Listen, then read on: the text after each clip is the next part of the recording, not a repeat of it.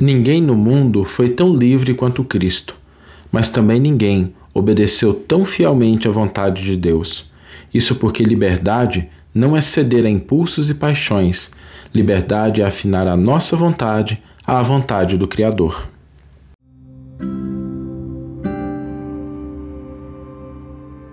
Você está ouvindo o podcast O Evangelho por Emmanuel um podcast dedicado à interpretação e ao estudo da Boa Nova de Jesus através da contribuição do benfeitor Emmanuel. A nossa reflexão de hoje é sobre a liberdade, sobretudo sobre a liberdade que o Cristo nos ensina a ter. Quando a gente pensa em liberdade, muitas vezes a gente confunde o que seja o exercício da liberdade. É muito natural que a gente queira a liberdade, que a gente não queira ficar sobre as injunções de qualquer natureza, que a gente queira ter condições de fazer os nossos desejos. Agora, o problema é que a gente às vezes pensa que liberdade é fazer qualquer coisa, fazer o que eu quero, do jeito que eu quero. E não raro, quando a gente cede espaço aos impulsos, quando a gente cede espaço aos nossos instintos, quando a gente cede espaço à nossa falta de compreensão do que realmente são as circunstâncias que nos cercam, ao invés da gente estar tá exercendo a liberdade, nós estamos sendo escravos daqueles elementos. Se a gente toma, por exemplo, o, um alcoólatra, uma pessoa que tem, que sofre de alcoolismo, ela diz assim: não, mas eu quero beber. E quem está de fora sabe que aquilo não é a liberdade, que muitas vezes até a própria pessoa sabe que aquilo não é o melhor para ela mas ela não tem forças para vencer aquilo. Então ela confunde a sua vontade com o seu vício. E muitas vezes os nossos preconceitos, a nossa ignorância, o nosso apego, os nossos erros nos acorrentam, nos algemam a situações de dificuldade. Isso não é o exercício da liberdade. Nós estamos diante aí de uma escravidão. Por isso, toda vez que a pessoa ela diz assim, ah, eu tenho que fazer alguma coisa, e esse tem, ele é motivado ou por uma injunção externa ou por alguma coisa interna que ela não consegue ver outras alternativas, ela é um escravo. Quando a pessoa ela exerce a liberdade, o primeiro elemento no exercício da liberdade é a pessoa buscar compreender quais as alternativas de ação que ela tem dentro de uma determinada circunstância, dentro de uma determinada situação. E toda situação, toda circunstância nos traz alternativas de ação, todas elas. Não importa qual seja a situação que a gente está inserido, nós temos alternativas de ação. A gente precisa começar a discernir. Mesmo quando a gente está em situações de aparente limitações, a gente tem alternativas e a gente pode escolher o que fazer. A gente às vezes não consegue escolher tudo, mas quando a gente não consegue enxergar nenhuma alternativa nas situações em que nós estamos, é porque a gente está cego. Vamos pensar no exemplo de Jesus. Jesus é o espírito mais perfeito que já esteve encarnado no orbe terrestre. É o espírito que deixou a mensagem que até hoje emociona, orienta, ilumina a vida de multidões. Como é que Jesus exerceu a sua liberdade? Então vamos pensar. Jesus era a luz resplandecente do amor de Deus, mas ele aceita a manjedoura, a infância humilde, ele aceita nascer num burgo obscuro do Império Romano. Naqueles elementos ali, que são os elementos mais singelos, Jesus concentra a sua energia. Jesus podia ter requisitado para que fossem os difusores da sua doutrina, os grandes doutores de sua época, as pessoas que detinham poder, mas ele se contenta com a simplicidade dos apóstolos que eram, viviam de maneira simples, não tinham posição de expressão na sociedade. Jesus mobiliza multidões. Ele fascina as pessoas com seu verbo, com as suas orientações, com seu exemplo. Mas ele não traz para si a busca de conquista de qualquer titulação terrestre, porque conhecia a fragilidade, a temporalidade. Diante daqueles que ofereciam para ele a coroa ou o cetro, né, o poder terreno, ele recusa. Jesus reconhece que o seu povo ali, o povo judeu, ele estava sob o domínio do Império Romano. Mas ele não convida a nenhuma atitude de indisciplina ou de violência, pelo contrário, ele diz: Dai a César o que é de César e a Deus o que é de Deus. Jesus tinha autoridade para afastar aqueles companheiros, os mais próximos, do círculo dos apóstolos. Afinal de contas, ele conhecia o coração de Judas, sabia o que estava ali dentro. Ele conhecia a fragilidade de Simão, mas ele não expulsa nenhum desses dois. Né? Ele confere a Judas a alcunha de amigo e a Simão oferece ainda mais a possibilidade de auxílio. Jesus cura, Jesus limpa as pessoas, Jesus restitui a visão aos cegos, a capacidade de andar aos paralíticos, mas para si próprio, ele passa pelas, pelas situações de escárnio, de prisão, de cruz e de morte. Então, quando a gente olha o exemplo de Jesus, nós começamos a perceber que o que Jesus faz, como ele exerce a sua liberdade, pode ser um pouco diferente, porque ele poderia não ter se sujeitado a nenhuma dessas situações, mas ele escolhe isso. Ele escolhe isso. E aí nós temos três elementos importantes para que a gente possa, possa realmente exercer a nossa liberdade. O primeiro elemento é o autoconhecimento. A gente saber quem nós somos. A gente saber em que estágio da vida estamos, quais são as nossas possibilidades, quais são as nossas condições, o que, que eu tenho. Né? Fazer um inventário das nossas possibilidades. Porque se a gente não se conhece, a gente busca coisas que estão além dessa possibilidade e isso não é razoável. O segundo elemento é a gente discernir as situações que estão à nossa volta. A gente compreender o que é que eu tenho diante de mim. Eu estou numa situação. Então, o que, que essa situação me dá de possibilidade de ação? Quais as alternativas que eu tenho? E quando a gente acha só uma alternativa, é porque a gente está cego. Porque toda situação, ela pressupõe, se a gente discernir com tranquilidade, com clareza, a gente vai entender. Às vezes a gente está. Vou trazer aqui um exemplo de uma situação trivial. A gente está no trânsito e alguém dá uma fechada na gente.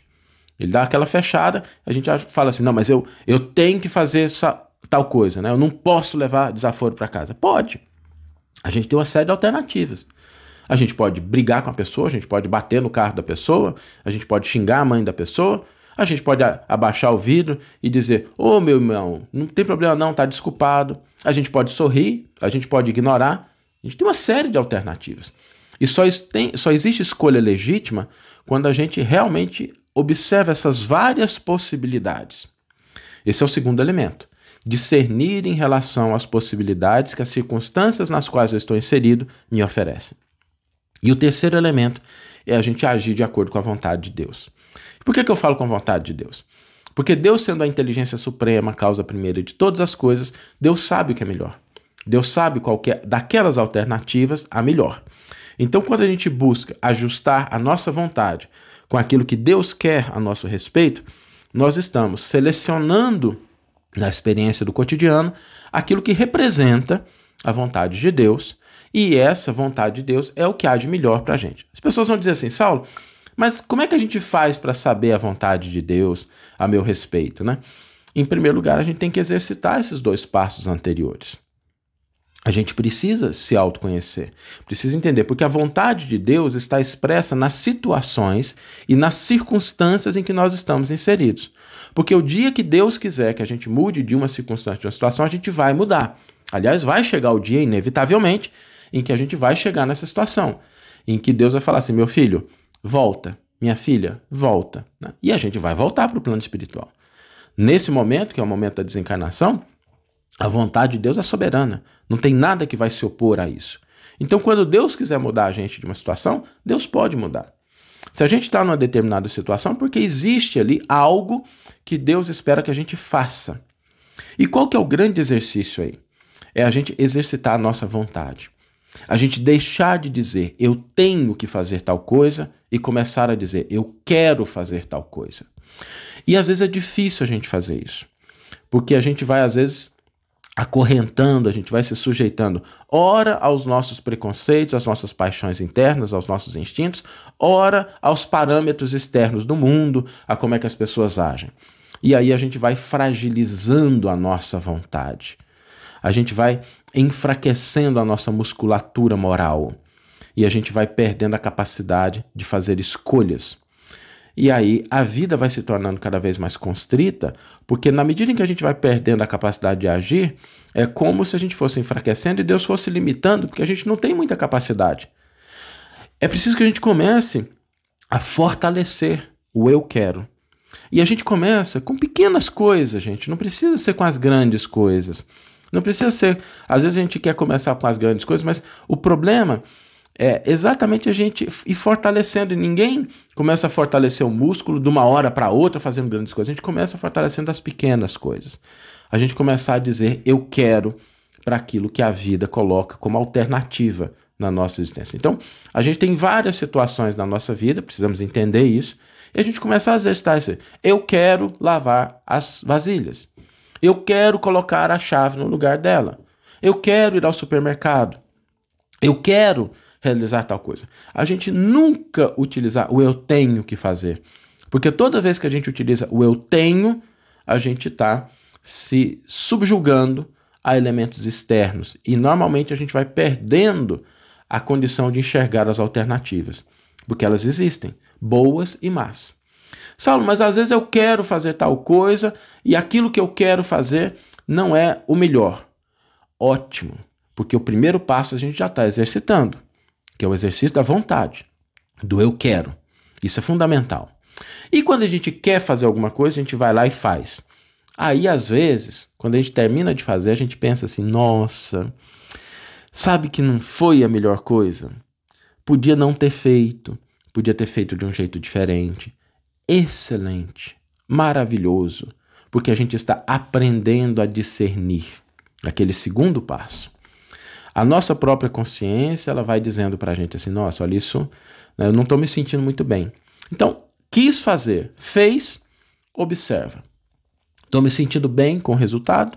Né? Se eu estou me sentindo bem, vamos passar para o terceiro passo. Se eu não estou me sentindo bem, ótimo, vamos aprender com isso. Da próxima vez, queiramos algo diferente. Às vezes a gente quer fazer alguma coisa, a gente vai lá e faz, e a gente não se sente é, culpado, preocupado, triste com o resultado, com, com aquilo que a gente, logo depois que a gente faz, né? a gente não se sente. Mas aí a vida nos conta. Aí às vezes o resultado daquela ação não vem de acordo com o que a gente desejava. Então aí nós temos um segundo alerta que é maravilhoso. Porque se a gente escutar a mensagem da vida, a gente começa a reconfigurar a nossa vontade. Olha, eu quero fazer tal coisa, mas essa coisa não me fez me sentir muito bem. Então, na próxima vez eu vou querer fazer algo diferente. Eu quero fazer alguma coisa. Não percebi nenhum problema, me senti bem, mas depois o resultado não veio do jeito que eu queria. Excelente também, porque a gente vai aprendendo a observar na vida o resultado das nossas ações. A gente vai ganhando em discernimento, vai ganhando em compreensão. E é isso que nos auxilia, né, de fato, a ir crescendo espiritualmente, a se desenvolvendo e fortalecendo a nossa liberdade, a nossa vontade. Então, o exercício para hoje, né, nessa série de reflexões, a gente sempre está trazendo um exercício prático, né? É a gente não utilizar o eu tenho para nada do que a gente vai fazer e a gente utilizar o eu quero. não utilizar o eu tenho, utilizar o eu quero, fortalecendo a nossa vontade, que vai nos dar condição do exercício da liberdade. É a partir daí que a gente vai conseguindo estruturar a nossa liberdade, o exercício da liberdade real. Então, exercício para hoje. Não vamos usar o eu tenho, vamos usar o eu quero. E depois de fazer o que a gente quer, observar se a gente se sente bem com aquilo que a gente fez. E se a gente se sente bem, dá mais um tempinho observar se o resultado foi o resultado que a gente gostaria, tá? Esse é o exercício para hoje. Vamos ler então a íntegra do versículo e do comentário que inspiraram a nossa reflexão de hoje. O versículo está em Gálatas, capítulo 5, versículo 1, e nos diz o seguinte: É para a liberdade que o Cristo nos libertou. Permanecei firmes, portanto, e não vos deixeis prender de novo ao jugo da escravidão. A carta aos Gálatas é a carta que trata do tema da liberdade. O tema central da carta aos Gálatas é a liberdade, e esse versículo 5:1, ele é como se fosse a ideia central dessa carta. E Paulo utiliza exatamente o exemplo né, do Cristo para a liberdade. E Emmanuel vai comentar esse versículo intitulando o seu comentário Liberdade em Cristo.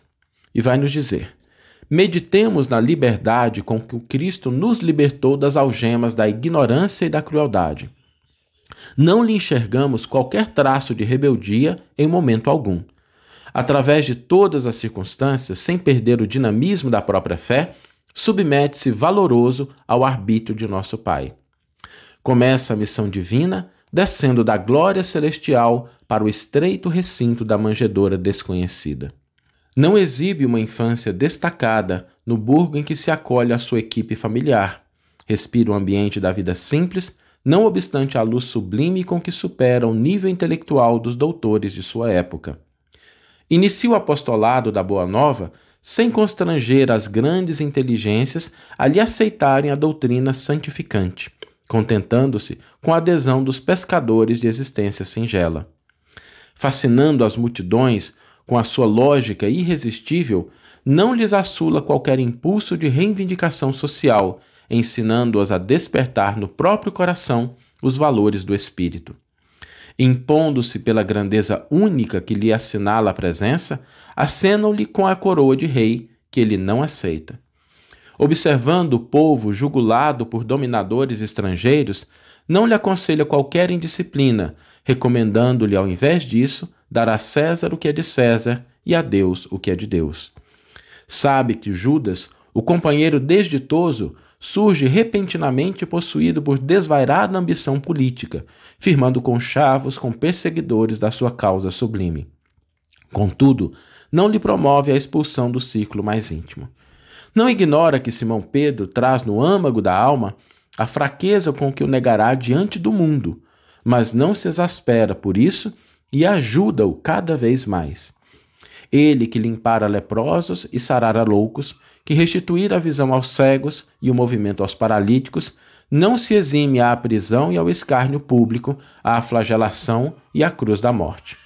Reflitamos, pois, que a liberdade, segundo Cristo, não é o abuso da faculdade de raciocinar, empreender e fazer, mas sim a felicidade de obedecer a Deus, construindo o bem de todos, ainda mesmo sobre o nosso próprio sacrifício, porque somente nessa base estamos, enfim, livres para atender aos desígnios do Eterno Pai, sem necessidade de sofrer o escuro domínio das arrasadoras paixões que nos encadeiam o espírito por tempo indeterminado às trevas expiatórias.